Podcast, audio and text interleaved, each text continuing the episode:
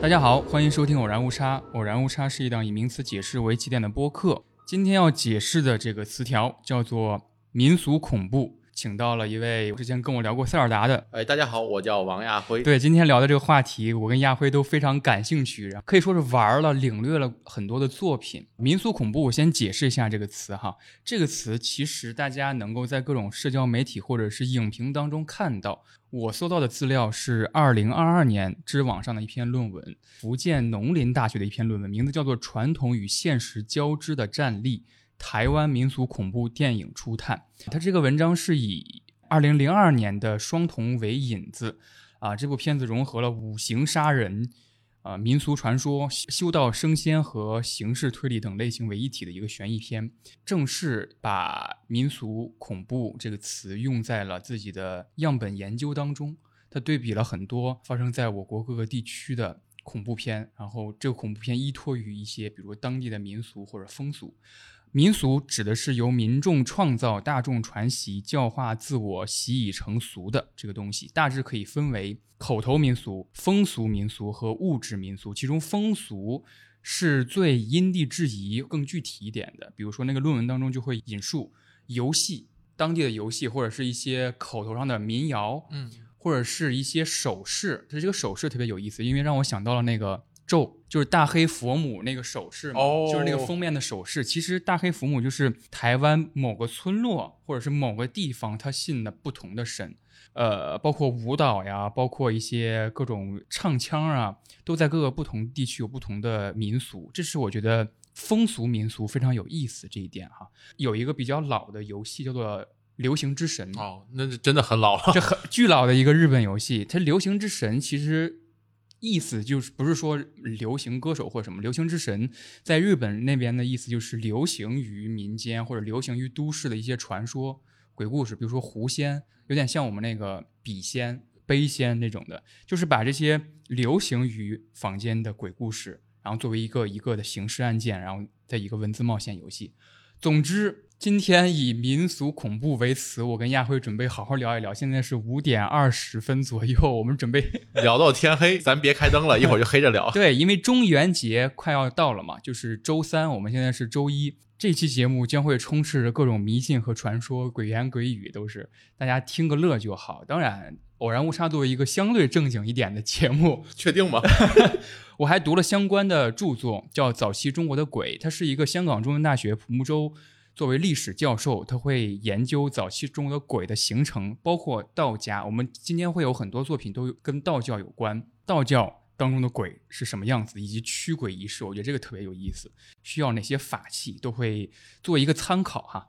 鬼月即农历七月，该月之中，恶鬼会从地狱释放出来，人世间寻求食物作为供养。人们会避免在这个月结婚，这个月的建筑工程也会尽量不开工。这就是这就是七月份，农历七月哈。开头可以聊的稍微近一点的经验。比如说亚辉，你最近有没有领略到一些鬼元素相关或者民俗恐怖相关的故事？我倒是没有这种故事，但是我最近有一个很强的心得体会。我，你有没有发现这两年就一到冬天，路边烧纸的人特别特别多？不仅冬天，前几天我在路上频繁的十字路口都会。我前两天我之所以就感叹，就是昨天还前天有一天晚上我出去溜达，然后就看到那个十字路口四个路口四个角全都有人在烧纸，就觉得哎，以前是这个样子的吗？对。好像现在我我也没有注意，而且为什么十字路口挺多的？这也有说法嘛。我之前看了一个电影，是那个彭发彭顺香港导演的，叫《见鬼十法》。他们是一群香港的年轻人去泰国玩了，然后其中有一个当地的一个泰国的一个朋友就说：“我在一个老书店里边翻到一本书，叫做《见鬼十法》，十是十个的十，就是你见到鬼的十个办法。其中有一个办法是在午夜时分。”我们跪在十字路口敲碗，就会引来鬼讨食。我给你讲个烧纸那个，还有个后续，就是我昨天前天见了烧纸之后吧，我就。回家了嘛，回家之后我就发现我脚上粘了一部分。然后当时我觉得好恐怖，突然间有很多鬼片的念头就就涌上心头，然后赶紧把那个东西撕下来冲马桶里冲走了。我不知道这可能有什么民俗忌讳吗？比如沾上，有可能，因为这个毕竟是一个来往于不同世界的 货币。最近有一个挺有呃话题度挺高的，也让很多人就是在社交媒体上的讨论也都带到了民俗恐怖相关，就是三伏。嗯，月光蟑螂老师他做的这个新游戏的正式版推出了。你跟我最近都是都都玩了，都玩了，都都通关了这个游戏。我们可以聊一聊三伏这个里边。你最印象深刻的点，以及它最民俗恐怖元素的地方，你还记得的？我最印象深刻的点是它的气功元素，因为我没有经历过那个时代嘛，八十年代末期那会儿还没有出生呢。但是我从小就很对这个方面很感兴趣，虽然我不信它，但是我花了很多精力去看它的东西。嗯，但是这个在在游戏里是没有体现出来的，游戏里的的气功只是一个知识背景。对，让我感觉到最恐怖的就是那个莲花的那个设定，嗯，至少视觉上的冲击力是非常强的，比如什么墙内的尸体什么这种，这就是那那个游戏带来的视觉观感的冲击，比它的文本层面。隐含的要更更对我冲击更大一点，反而文本层面我觉得有点没有那么大的冲击力。首先沿用的是一个怪盒的视觉呈现嘛，比如说一些神童药水、口服液的广告，还有一些老式电视机里边那种。呲呲啦啦的声音，怪怪的感觉。这个游戏里边重要的一个元素是特异功能，它只是依托了气功的那个时代背景。特异功能，它就是说培养神童嘛。所谓的神童，我们现在用更先进的眼光就知道，它是用一些说传播学上一些唬人的手段，把一个小孩打造成神童。但是气功这一点，我确实跟你还挺像的，我很感兴趣，因为我姥姥。他有时候会聊天的时候会跟我说起来，那个时候他会练香功，身上有味道。对，很多人在广场上，然后用手来招风，具体的动作我也不太记得了，可能这个动作也不是很重要的东西，只不过大家都有一个观念，就可以让自己身上散发香味。我觉得那个想法奇特的，而且在当时大家都信了。我有个印象非常深是当时看一个视频，就是讲那会儿气功的宣讲，在一个几万人的体育场里，前面有个人在讲，会让一些志愿者，志愿者可能还我有什么病。过来，我给你说，我给你治个病。对，一会儿就说，哎，好，好了，好了，好了，好了，好了。有举起什么食指，然后你让你搓搓搓搓搓，然后你发现看，哎，现在食指是不是变长了？是是是，全场几万人一起能喊。至少从传播学、心理学角度来讲，它是很值得研究的一个事情。对，因为我记得，呃，我看一些资料，很多所谓的气功大师都上过电视台。对啊，现在还印象深刻的是一个，他声称能够在一个淹过自己头顶的那个鱼缸里边不呼吸半个小时。然后整个节目可能都拍他半小时，但后来拆穿他，其实面向观众的那个水是前面有一个隔层，把水倒到前面，他处在这个隔层后面，但是我们正面看过去，就好像他在水中一样。三伏这个游戏确实有几个元素吧，我印象很深，可以跟你聊一聊。其中一个就是蝉花，蝉是那个。就是知了那个蝉，然后花是长出来那种花朵的花。蝉花作为很多很多角色都会产生幻觉的一个罪魁祸首，它里边形容是蝉花的粉末会让人致幻，甚至更玄乎一点，如果蝉花那个粉末是按照一些规则排列的话，那个光盘会读出不一样的视频来。这个就很玄乎了，我觉得是一个强行用一个伪科学的解释来解释一件玄幻的事情。我觉得这个解释是我觉得有点失望的，不应该有禅花这么一个设置。呃，我我能理解啊，就是毕竟是一款中国游戏嘛，虽然不要没有在国内过审，还没有提交审核，但毕竟它有这些的考虑需求，所以它必须要有一个看似很科学的一个解释来解释这件事情。但这个看似很科学解释，你就总觉得却差点意思。对，有点突然有点跳戏的感觉。就用走进科学，你看着挺很兴奋，最后五分钟告诉你，哦，原来是因为这个呀。三伏这个名字。也就是阳气最盛的一天，但是有一个说法，好像是在《汉书》里面有个说法，说三伏这一天是最热的，但是过了这天，阴气开始慢慢往上走，也就是说三伏这天阴气是潜伏在暗处的，也就隐喻了会有一些，比如说阴谋会产生。我我觉得那个三伏里关于那个瞳孔那个世界很有意思，对，那个非常好玩，就是受到长花影响，看光盘之后瞳孔会分分成不同的那个。莲花瓣儿，瓣儿，对，看的次数越多，你的莲花瓣儿就越多，以三为倍数。第一次看是三个，第二次看是好像是六个。嗯，然后你的瞳孔是一个方形的。我看有个解说说是那个方孔为神仙。哦，对，禅话我给大家解释一下，它其实是一个虫草类的东西，就是它长在幼蝉上的一朵一种花。蝉花引发人的幻觉，会看到一些。呃时空错乱的感觉，或者是另外一个人经历过的事儿。这个东西很像是我看过的一个民俗恐怖的电影，叫做《双瞳》。这故事简单讲一下，首先蝉花它有一个相似的设计，是霉菌是在一个死者身上发现的。这个死者他是在一个办公室里发现，但是他把空调关了。当时是夏天，那个人是被冻死的。后来发现他呃脑袋里边有一个霉菌，这个霉菌后来检测出来是一种虫草类霉菌，就是生在一个死去的虫子身上。然后在那个尸体上还发现了成五千倍的多巴胺和血清素，就会让人有一种一直有一种置换和兴奋的感觉。陆续死了好多人都在他们身上发现这种霉菌之后，问了一个道士。然后那个道士说：“你早就应该给我看这几个案例了。说这个人要成仙，就是杀鸡这几个人恰好对应了成仙渡劫的几个地狱，一个是寒冰狱，就是我们刚才说那个尸体，炎炎夏日被冻死；还有火炕、抽肠、剜心和拔舌，差不多六个地狱之后就可以成仙。然后说那个双瞳呢，就是古代时候有一个人叫黄商，他就是杀人枭。人枭这个词，他就是说在世间作恶的人。”就会成为人枭，所以刚才那死的几个尸体，他其实或多或少在世间都有作恶。杀完这几个人枭之后，皇上就成仙了，所以这个人他也想成仙。怎么能看到人枭呢？就是目生双瞳的人可以看到。我觉得这个电影备受推崇嘛，我觉得恰巧是因为它和民俗、道教这些宗教结合的特别密切。我们刚才聊三伏里边有那个莲花方眼嘛，嗯对，然后双瞳是那个两个瞳孔。我觉得民俗恐怖里边最善用的一个元素就是眼睛，可能眼睛跟比如说见到鬼的主要器官。我记得有一个港片，也是彭发彭顺两兄弟的一个恐怖片，叫做《见鬼》啊，《见鬼》那个是李心洁主演的嘛？对，他当时能够见到鬼，就是因为他移植了一个虹膜之类对的，移植了一个眼角膜，然后那个眼角膜是一个。死者的眼角膜，当地的民俗里边，如果你移植了一个死者，或者这个死者本身他有一些灵异体质，你就可以真的亲眼见到鬼。嗯，我你说这个，我想起另外一件事，就是很多年前吧，十几年前，我当时给一个杂志写过一篇文章，讲那恐怖电影，然后我列举了一些恐怖电影里常见的一些元素，比如镜子啊，镜子是最常见的一个东西，因为你你只有通过镜子才能看到自己，但是你看到自己和你想象中自己可能并不是一个自己。第二个是水。就是人天生会对水有恐惧嘛。第三个是幽闭空间，所有的幽闭空间都会给你带来恐惧，哪怕什么东西都没有，就把你关电梯里，你会也会觉得很恐惧。我有幽闭恐惧症的，实实在在的。一我进电梯就会刷手机。我跟你讲个事儿，就几就几分钟以前，我刚来你们这儿的时候，然后你你让我上七楼，我进去之后发现那个电梯那个七楼键被人抠了，那一瞬间我有种恐怖片的感觉。因为最近是我们那办公楼装修嘛，为什么把七楼给抠了？而且这个电梯这个。抠这个按钮在三伏里面也有哦，对，是，你要上三楼，但是说三楼我们不对外开放，你去哪儿领一个按钮，对，你才能进三楼，就是一种都市怪谈性质吧。我不知道你有什么都市怪谈。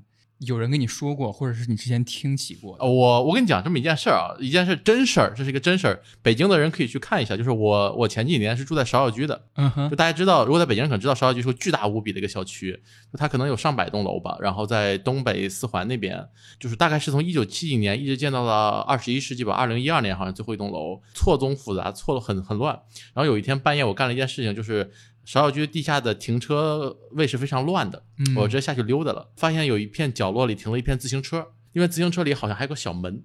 那些自行车已经都是那种感觉放了很多年，已经都锈了，很破败的。哦，不是共享单车，不是共享单车。然后就踩那些破自行车，我往里走，走到那个门那边去看了一眼，然后发现门是可以推开的，发现里面还真是一个小空间。那个小空间里什么东西都没有，但是你也不知道为什么它会隔出来一个空间，而且那空间从环境上来看，应该几十年，可能或者十几年，至少十几年可能都没有人进去过。就是没有你这种闲人，没有这种闲人知道这有空间的。我是经常会发现这种事情。当然你有兴趣可以去芍药居里找一下，能不能找到我当时说那个地方？有可能地方你再也找不到了。那个小。门有多小啊？就是一个能容容一个人进去的一个小铁门，但是比正常门要矮一点，要小一点，大概一米八五的门吧。异空间，异空间，我也不知道为什么这会有这么一个空间。哎，你说起这个，让我想到了一个漫画，叫《古为难亭》，是墨菲画的一个漫画，是吧？好喜欢那个气质，这个条漫。然后它《古为难亭》其实就是鬼难亭嘛，它其实就跟道教文化强相关。就是一个主人公要去那个应该是广美吧，原型是广美，广州美术学院呃上学，报道来早了，然后他就住在了旁边一个破败的宾馆。这个主人公刚进去进到自己房间的时候，就发现他这个房间有一个壁画，然后那个壁画后边是镂空的一个小窗口，然后这个窗口可以直接看到。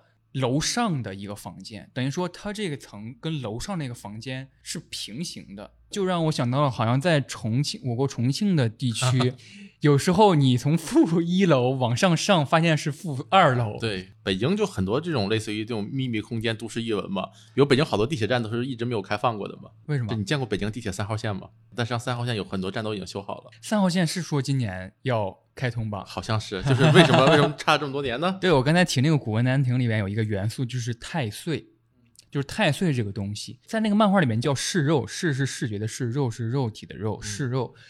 这因为这个东西很多民俗恐怖类的作品当中频繁看到了。我举个例子，《道鬼异仙》算是民俗恐怖修仙网文吧。这个小说我知道亚辉也看过，我们一会儿可以聊一聊。它里边就出现了。太岁这个东西，而且太岁是主人公吞下了这个东西，靠吃这个东西来抑制自己的另一个人格。还有一篇小说叫做《黑太岁》，它的作者叫做竹子，他是早年间翻译克苏鲁神话的译者哦。然后他创造这篇小说，被很多读者传播成了中式客系的，就是开山作吧的一种标准作。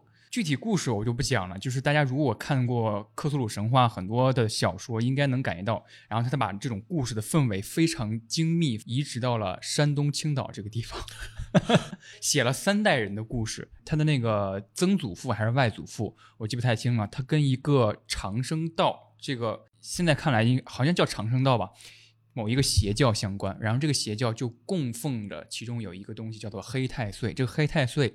它的原文是这么写的：一团保存在水中的黑色物体，个头大约有一个瓦罐那么大，外形接近球形，表面光滑，没有突出的部分，看不到任何器官和肢体，非常柔软，是一种半流动的粘稠物质。黑太岁，它为什么总是在这些作品当中出现？因为它一直是。被传播成了一个长生不老的药物。后来在这个作品当中，其实也有你，因为你知道，就是在克系的作品当中，它不仅包含着很非理性的描写，描写古神，它其实它的笔触是很很理性的。比如说，他从某一个档案当中看到了某一个纪年有一个这么个事儿，就很像是一个非虚构写一个虚构的事儿。所以这个文章里面也是，他会有很多调查报告。就调查这个粘稠的物体是什么，它的写法是粘菌复合体，是一种菌类。然后这种菌类恰巧符合了太岁在这种作品里边的呈现，就是它是一团肉，然后如果你割下来的话，这个肉会复生，所以它就会有描写说你吃下太岁这个肉，你会得到长生不老的这个秘术。你看《道鬼异仙》的时候，你有没有对某些描写或者是它某些气氛感觉到哇，好厉害，很新鲜？是，但是《道鬼异仙》我觉得反而没有我想象中那么民俗。就它的民俗主要是在名词上跟物品上的民俗，它不是一种传统中式民俗带来的那种恐恐怖感。对，正好想到了《道鬼异仙》里有一个 流传于论坛之间，或者是流传比较广的一个像秘目属性的一个东西，叫坐王道。它是里边一个邪教，这个邪教就是我告诉你有这么一个东西，但这个东西是个假的。嗯。然后我说的越真越厉害，信的人会越多，信的人会越多，他就越真，他就越真。我觉得这个作者也挺厉害的，很会把一些很网络属性的东西幻化成一种描写。我查一个问题，就是太岁这个东西，你在网上能看到很多东西是地方人说捡到太岁什么这些东西吗？对，就是这种菌子是吧？我看到一些报道是长得很大的那种菌，很大的灵芝，然后被人说成是太岁。对，感觉看着就是某种菌类。然后还有一些呃很搞笑的新闻里边，我不知道你们看，我看过那个，那个就对，说是。呃，一个情趣用品，嗯，被村民捡过来了，然后说，哎，这这个又像肉又不像肉，好像还有是那个飞机上洗手间，呃，方便完之后，比如说我们的尿液变成一种固体，然后在无人的地方投投射下来，然后有的人就会捡到，说啊，这是天降的什么一个冰块儿，我尝尝什么味道？对，也都是呃一些农村地方会发现，对他们用一些固有的经验来解释这种东西。对比到我最近看的一个作品，就是关于我的家人变成鬼这件事儿，是一个台湾地区的作品，它就发生在、那个对发生在都市当中。婚，我不知道你对那个电影有还有什么印象吗？我我印象非常深，尤其是许光汉的屁股，还有舞娘。啊、但这个故事它其实用的是一个很也是很民俗的一个手法，它试图把这个故事往更积极的方面引，或者是更不那么恐怖的方面引。但是我对这个电影其实最后结尾不太满意。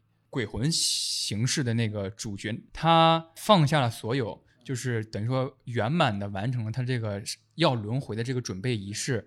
他的那句话是他他跟他爸爸说，下辈子我还要做你儿子。这个话又落到了某种俗套里面。嗯，对，点其实应该落脚在你跟许光汉这个角色他之间的羁绊上，嗯，但后来你又落脚到了父爱是或者是传统家庭当中的那种那种关系里边。我有一点特别喜欢，就他没有把许光汉硬掰歪了。说起冥婚这个，我还专门看了一个视频，是 GQ 去台湾地区采访了一个从事二十年的道士，然后让他看很多电影当就是民俗恐怖电影当中的段落，一一让他分析啊这个到底是不是真的。然后这里边就说到了冥婚这个这件事儿，他用的那个例子是京城八十一号。哦，京城八十一号里面有一个桥段，就是冥婚嘛，把死者用一个鸡来代替。然后道长说，其实实际操作的时候确实会用鸡来代替，但是更多的做法是用纸人儿。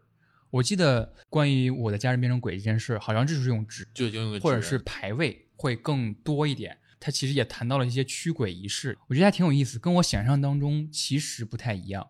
他说，比如说鸡血这件事儿，就是放鸡血，英叔的一眉道长还是什么，反正就是那种僵尸片，然后里面有一个放鸡血的段落。他说，其实现在已经不会真放鸡血了，架一只公鸡，然后用手在那儿在他脖子那儿比划一下，就假装做完这件事儿。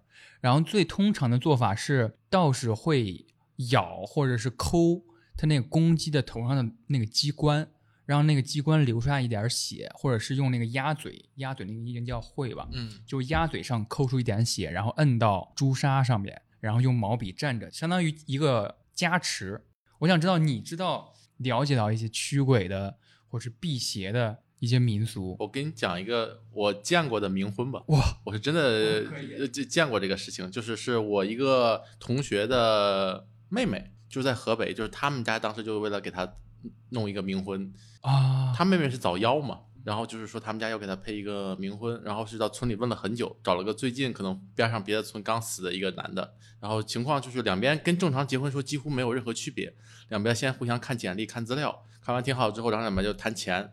谈钱谈的，但是是真的要给钱。嗯然后当时我知道这件事情，就是因为他我那个同学是很反感这种事情的嘛，明白。然后所以就跟我们吐槽，问我们能不能阻止怎么办这个事情。然后最后我们大概听了整个流程，其实就结婚那天就是没有什么婚礼的这种场面，大家一起吃了个席，然后去，然后就很很简单的、很朴素的把两个地方合葬在，把两个两个骨灰盒合葬在一起了，然后就结束了，这就算冥婚了。哎，刚才有个话题我一直想说，就没插上嘴，就是你刚开始从最最一开始说民俗恐怖的时候，我在想一个事情，事实上所谓的中式恐怖、中式恐怖基本都是民俗。对呃，中式恐怖里最常见的一个场面就是婚姻嘛，对对对，因为为什么呢？就是传统的中式婚姻对于女方来讲就是一场悲剧嘛，对所以这就是它它的恐怖的源头。很多中式的恐怖都是一种，就是一些民俗里的劣根的一些比较差的一些部分，在在我们现在这个角度来看，就是它本身就是恐怖的。他把它原封不动拍出来，它就是恐怖的。我觉得你这样说的特别好。那个书里边谈到，就是余国藩他对风流鬼这个形式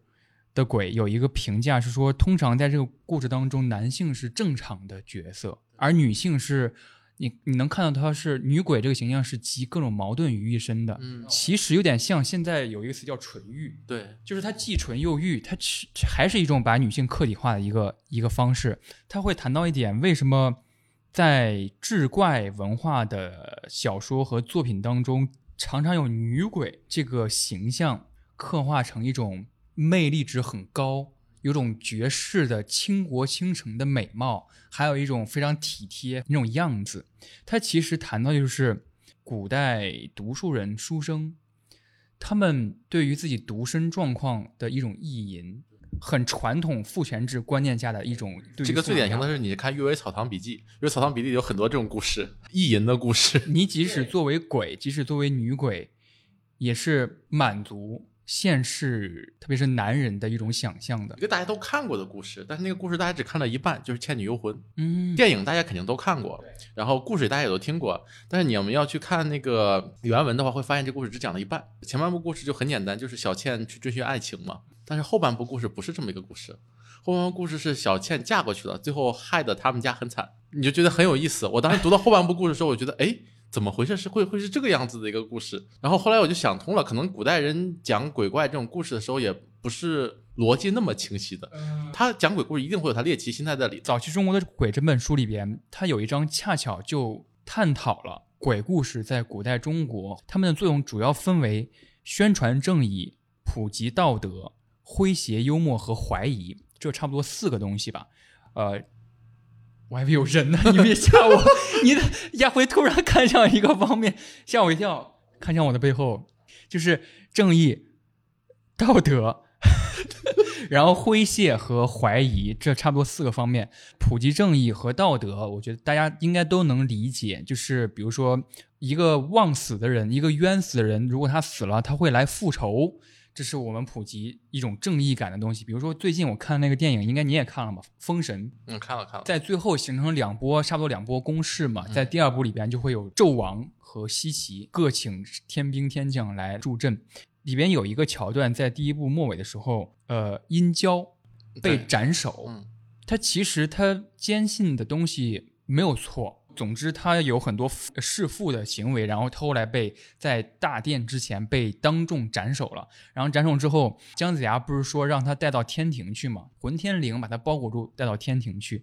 其实这里边普木舟说的这个鬼的作用就是宣传道德，就是在第二部里边他会化身三头六臂。好像就是那个殷郊会复生助阵那个西周跟那个纣王打，然后特别有意思的是，为什么鬼故事会宣传怀疑这件事儿呢？有一个鬼故事，就是古代呃有一个人叫做宗代，就是戴宗福如河把那个那个戴宗给翻过来，他是青州的刺史，他这个人从小就不信鬼，为官后写了一篇《无鬼论》来辩证没有鬼这件事儿，做官之后做了很多。功绩，他取消了很多当地一些祭祀活动、祭祀鬼神的活动，这些仪式其实还挺劳民伤财的。嗯，所以他取消了这个当地祭祀鬼神的这个仪式，其实是好事儿。嗯，但这个故事里边，他的结局是他被鬼索命了。哦，如果我们用鬼的这个视角来看待的话，等于断我财路了。嗯，但是按照我们之前那个逻辑，宗代他是个好官啊，按理说这个应该给他一个好的结局。其实这个故事最后按普木舟他研究的逻辑来讲的话，这个里边的内涵，宗代在做官时太过独断，嗯，这是他在这个故事当中有一个坏结局的一个原因。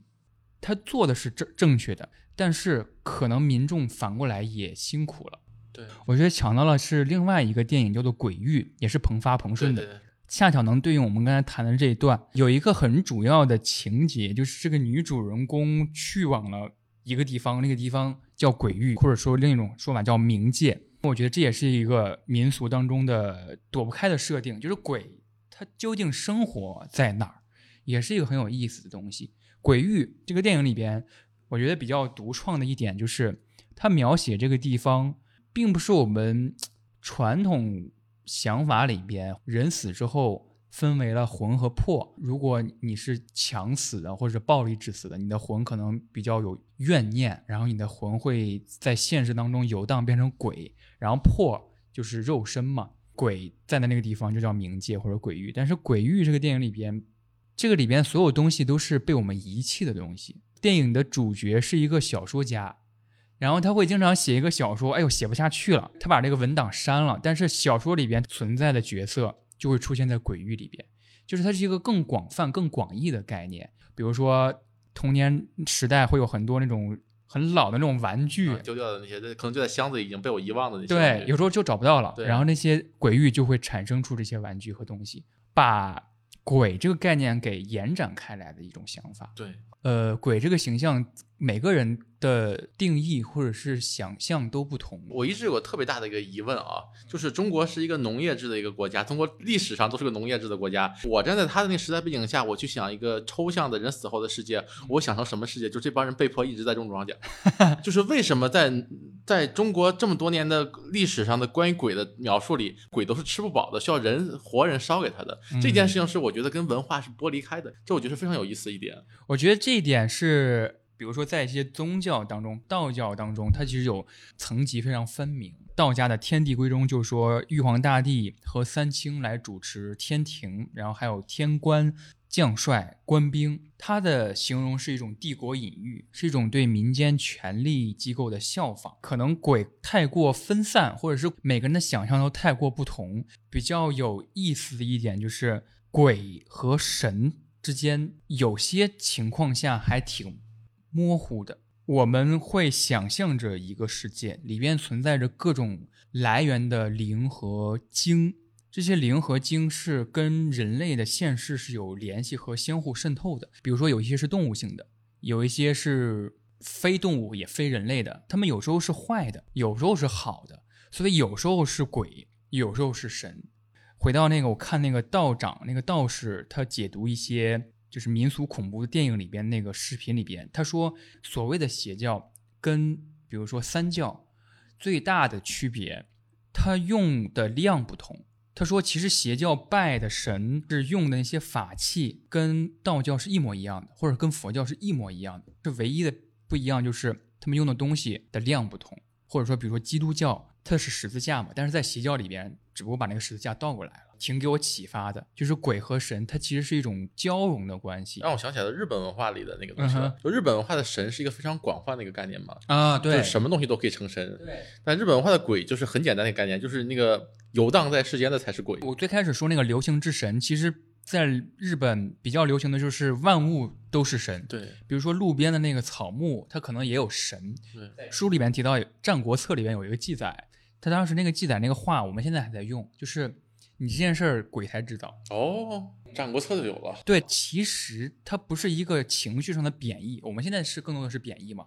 在当时，恰巧是因为鬼这个形象具有一定的预言能力。比如说那个观落阴，就是道家当中的一种仪式，让你灵魂出窍，然后去往。地狱，在地狱你能够看到一些未来的东西，产生出一些不同的传播和应用吧。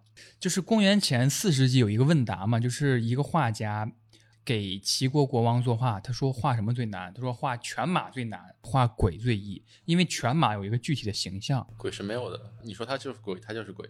我是经常给别人讲鬼故事的人。我是容易编造鬼故事的人。我高中的时候是这个样子。我高中学校比较特殊，它以前是个日军军营哦，啊，就是日军军营这件事情本来就能让人浮想联翩嘛。没事就给人讲点这个段子。然后我有一个总结一个规律，就是要构建一个都市传说，一个一个鬼故事要三点。第一点要有一个实实在在的历史背景，必须是真实的，就比如这个地方真的是死过人，这个地方真的以前是日军军营。第二个点是必须要有第三人说。就是我看到了什么什么，我看到了什么什么，我听说什么什么啊。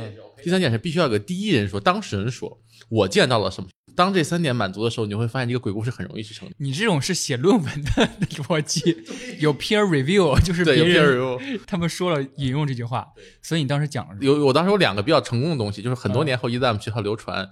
第一个是那个教学楼晚上经常会传来脚步声啊，经常会传来听靴子脚步声。贴吧上发了一个介绍，就说好好像咱们学校以前是云运营，因为我当时是吧主，还给置顶了。嗯，对，这第一点。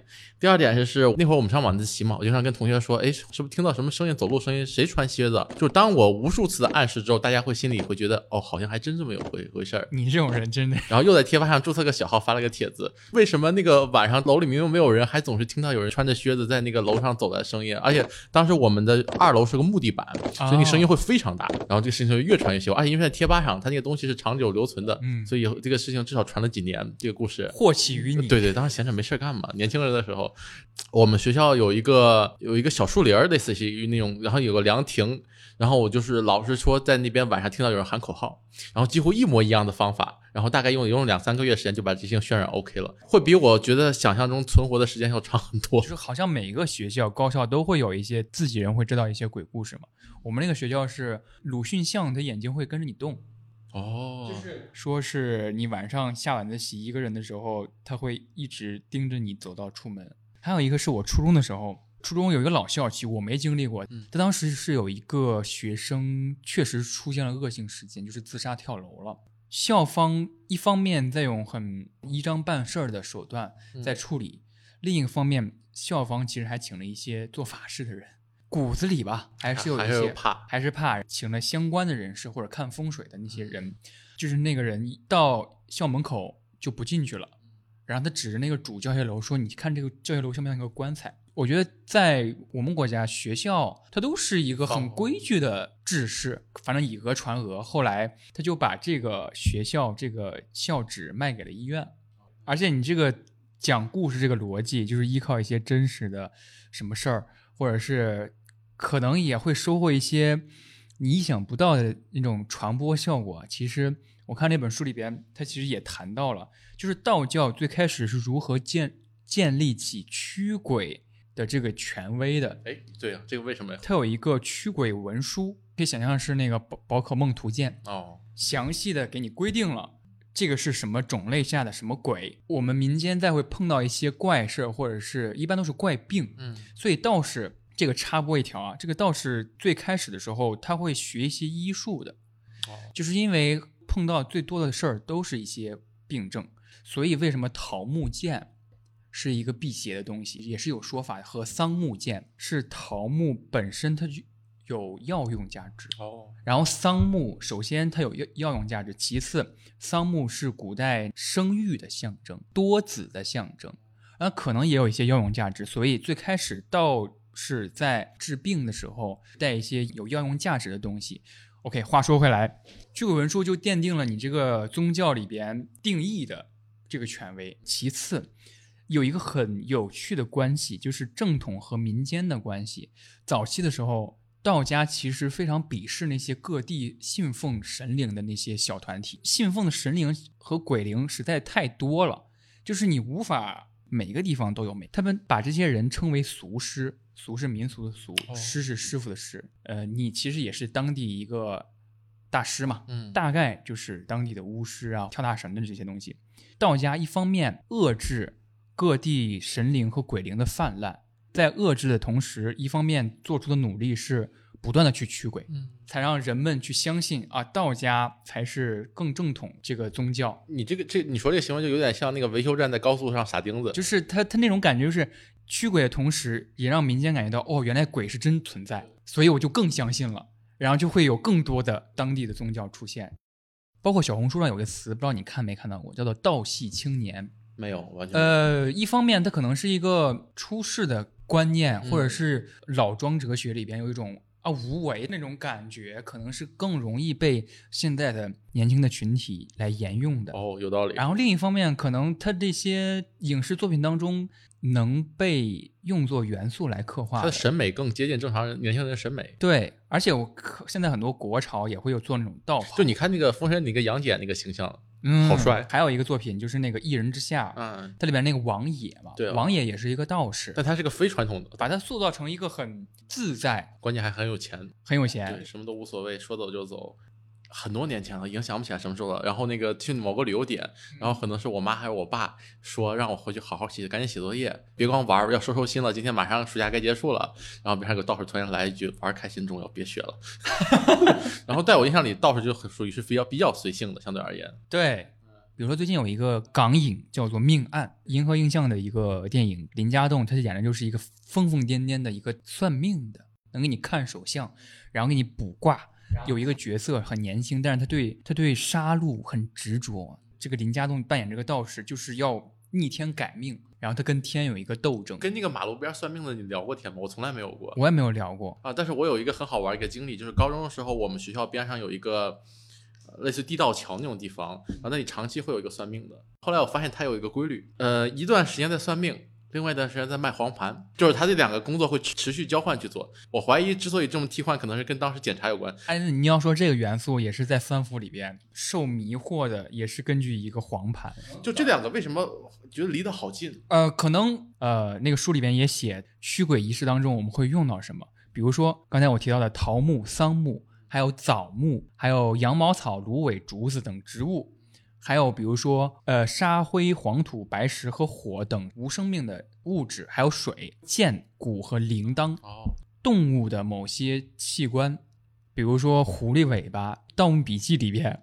就是黑驴蹄子。黑驴蹄子其实就是打墓穴当中尸变之后的尸体嘛，但是黑驴蹄子好像是不是没有这个东西？对，我听人讲过一次，就是黑驴蹄子是一个纯粹《鬼吹灯》《盗墓笔记》之后才才被小说作家编出来一个东西，嗯在此之前没有任何文献记载，也没有任何相关的证据证明。但是我们就愿意相信它确确有此物，恰巧印证了我刚才我跟你谈这个黄盘这件事儿。嗯还有一个驱鬼东西是难闻异味的物品，比如说狗粪便、猪粪便，甚至我们会说鸡血，通称都有一个特点，就是污秽。哦，可能污秽能够破除那些鬼祟。所以我也可以拿黄盘驱邪。对，黄盘可能在旧社会的时候仍然是一个不好意思说，或者是没有那么干净的东西。嗯，对，所以可能是有这种类似的，就是很亲密的这种关系的。对突然想到了这本书里边会讲到，除了这些东西之后，你驱鬼是有动作的，叫做基座，是簸箕的箕。哦，基座是怎么做呢？我不知道你能看出来，我给你做一个。基座就是岔开腿坐地上，有点不雅呀。对你你的身形像一个簸箕，在古代的时候被认为是很不礼貌的一个坐姿，因为它太像姓氏当中的一个动作了。嗯，道士经常用基座来驱鬼，象征着对鬼不敬，哦，就是对鬼做了污秽的、不敬的原来如此。动作才可以驱鬼，可能是有渊源的，或是有相关的。就越脏的东西，比如说大蒜，嗯，大蒜它有异味儿嘛，可能鬼也不喜欢。而且大蒜这个很神奇，不止中国文化，那个美国他们也认也认为大蒜是驱鬼的。比如说还有一些，我看到有一些社交媒体会说，如果你真的在鬼节或者是七月半的时候碰见了一些灵异事件，嗯你感觉到后面有人跟着，嗯你不要回头，你骂脏字儿，嗯。骂的越脏越好，嗯。你误以为的东西就不会跟着你了。而且那个鸡血，为什么说那个道士在那个视频里面说，为什么公鸡或者鸡作为道家经常用的一个动物，是因为鸡打鸣的时候天刚亮，道家的传统里边认为鸡是能分辨阴阳的，哦，就是它能破除黑暗，迎来光明。我刚才谈鬼域，我可以再补充一点，鬼域最开始的记载叫鬼方，方是方正的方。哦，鬼方这个地方是当时商朝的时候，它是一个外敌，好像现在我查到是内蒙古西部的一个地还有精确的地理位置。，对，是亚洲古代的叫方国，它是商朝的外患。为什么鬼方后来演变成鬼域，后来又跟鬼文化相关？是因为这些外族人首先体格上跟我们不一样，异族人的体质，他们作战的时候会戴那种面具，哦，有点像是现在那种呃傩剧，那些萨满的那种。对，有有点像萨满，有点像能剧里面那种面具。那这个事情就很好玩，就是后来我们说的鬼城什么这些都是丰都嘛，嗯，那为什么又到丰都这个地方了？对，丰都后来为什么又回到西南了？我还去丰都玩过，但是然后他们就是如果坐长江游轮的话，到丰都，然后它还有个专门一个鬼文化的一个园区，一一个小山，全是给你介绍各种鬼文化。去了吗？我去了，当时会给你介绍什么鬼？我大白天去的，一点感觉都没有。停船之后下来之后，有一片山，那片山就上面全是一个小景点，小景点有各种什么庙啊、什么的展馆啊，就全给介绍他们丰都的鬼文化。哦，鬼居住的地方会被很多作品当中来描写嘛？比如说，呃，那既是一个鬼存在的地方，在一个游戏里边叫残会的我们，它其实那个地方被化名为了叫纳魂池，又变成一个轮回开始的地方，就是我们的魂魄可能本身带有一些污浊，是黑色的魂魄，然后到这个地方之后，你洗干净了，变成一个白色的魂魄，然后重回人间。所以冥界或者是丰都，它既有一个存放鬼的空间的作用，它其次还有一些跟人世间的桥梁啊这么一个连接。我前两天发了个朋友圈，你有看到吗？就说到我这个年纪的人，我根本不害怕有鬼了，我反而更想有鬼，给我一点念想，能让我就见一见那些已经死去亲朋好友。哦，很像是那个 Coco 那对对对对个动画电影里边，就是他用一个很温情的方式来给你告诉你，我们遗忘亲人，可能他就真正的逝去了。因为墨西哥就是这是他们的鬼文化，他们鬼文化就就就这个样子。我跟你讲个真实事儿，我刚突然想起来，我是本来比较反对那种传统中国文化，就比如那个就弄个墓地立个碑这种，我实际上是很不喜欢的。嗯前不久，也就一两年前，有一个事情改变了我的看法。我有个高中同学，一个女生，她当时发生了一件很不好的事情，就是是我们期末考试前，她老家有人那个结婚什么之类的，嗯整家子人就包括她爸、她妈、她爷爷奶奶，全去那个开车去老家了。然后她之后她没去，因为她马上期末考试了嘛。嗯然后当天晚上，她家就被警察敲敲响门了，说他们家所有人全死了，泥石流。哇，然后她当时就休学了。后来是她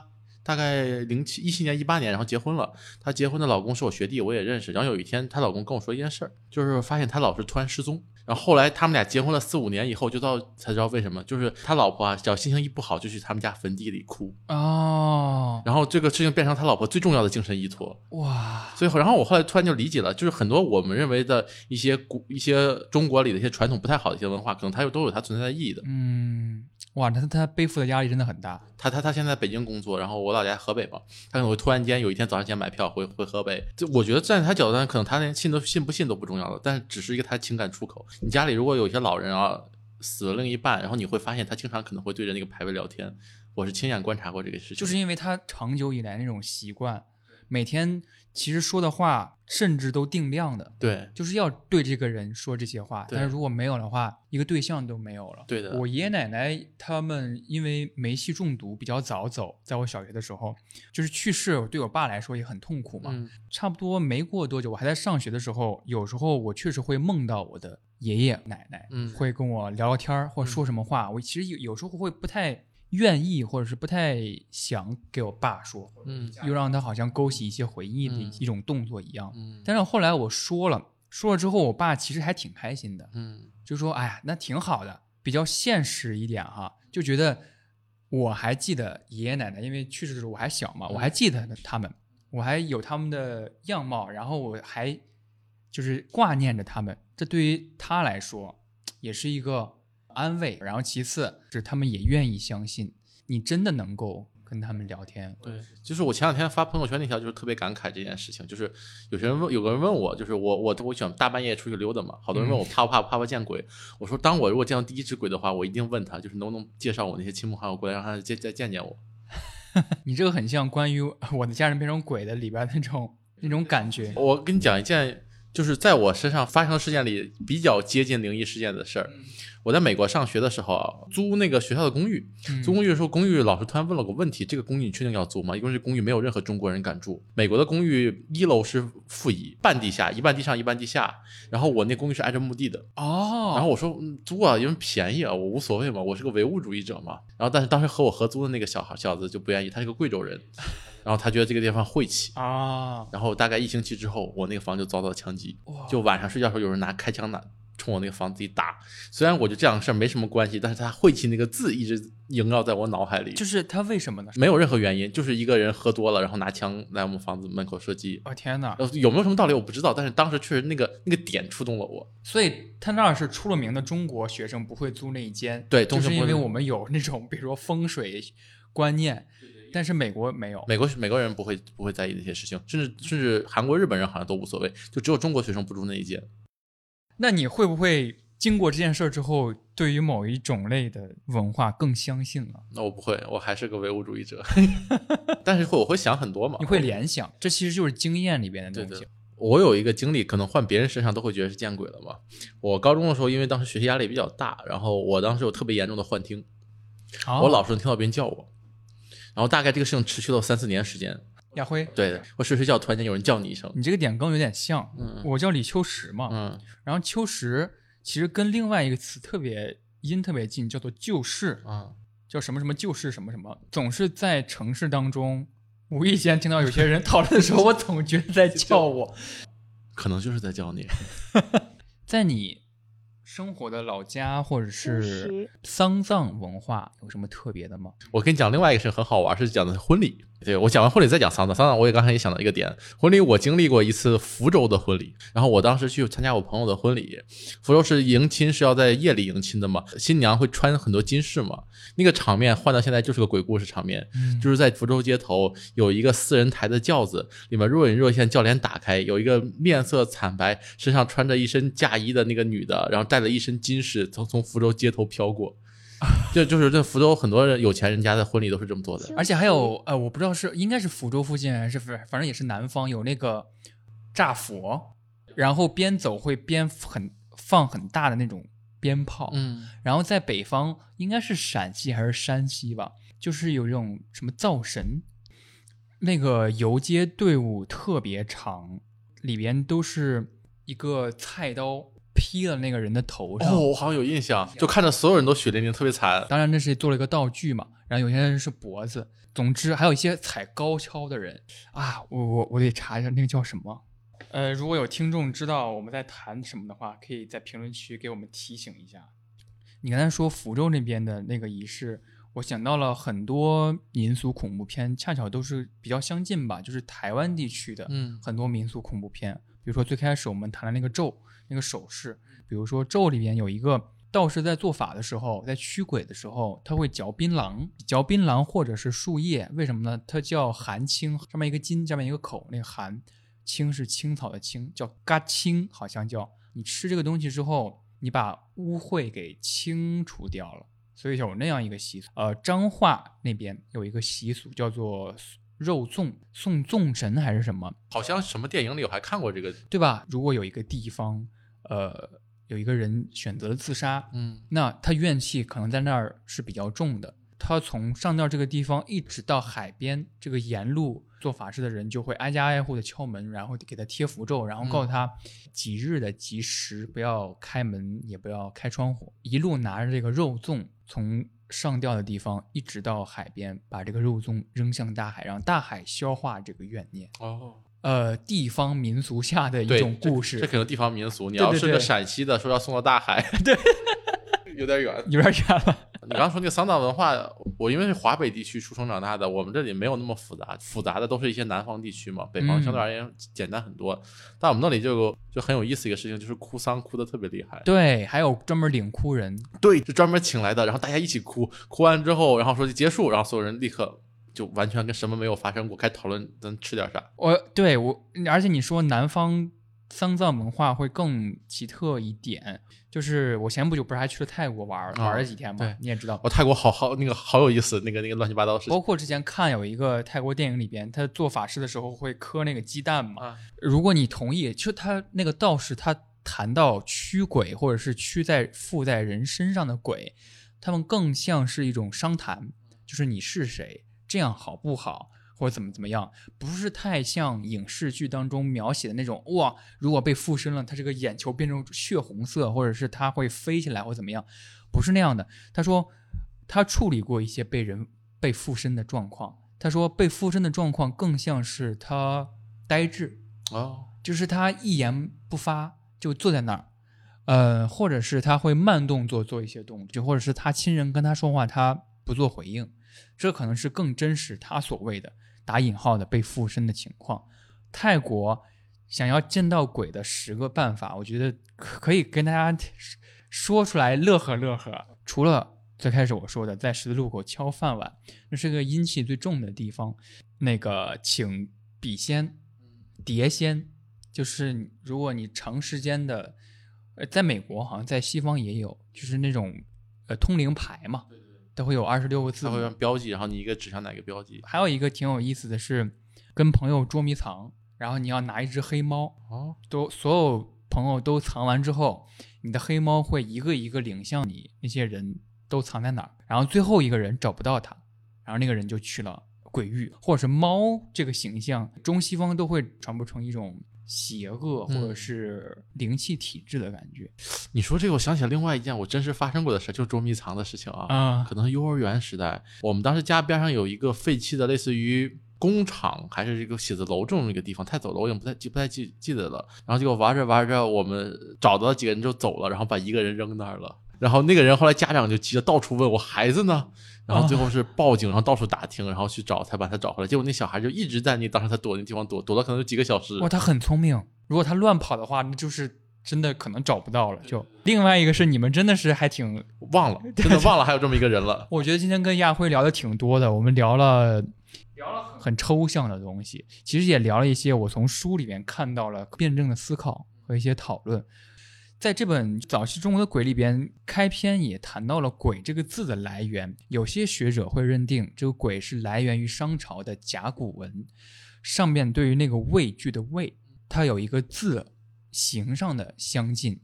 我们很害怕的一些东西，这些东西超过了我们的经验，我们有一种畏惧的情感，他们就是鬼。但还有一些学者就会说，“鬼”这个音其实是跟那个回归的“归”是一个音的。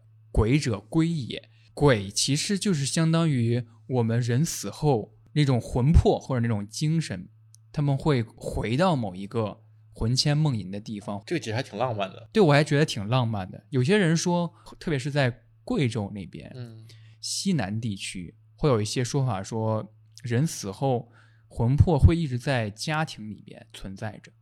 我觉得这可能也是，就像你刚才跟我聊的。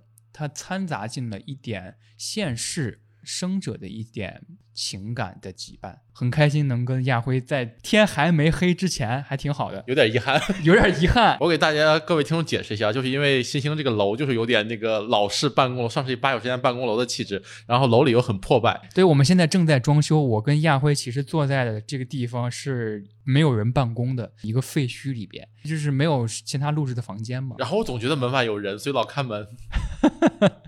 感谢大家的收听，大家，下次再见，拜拜，拜拜。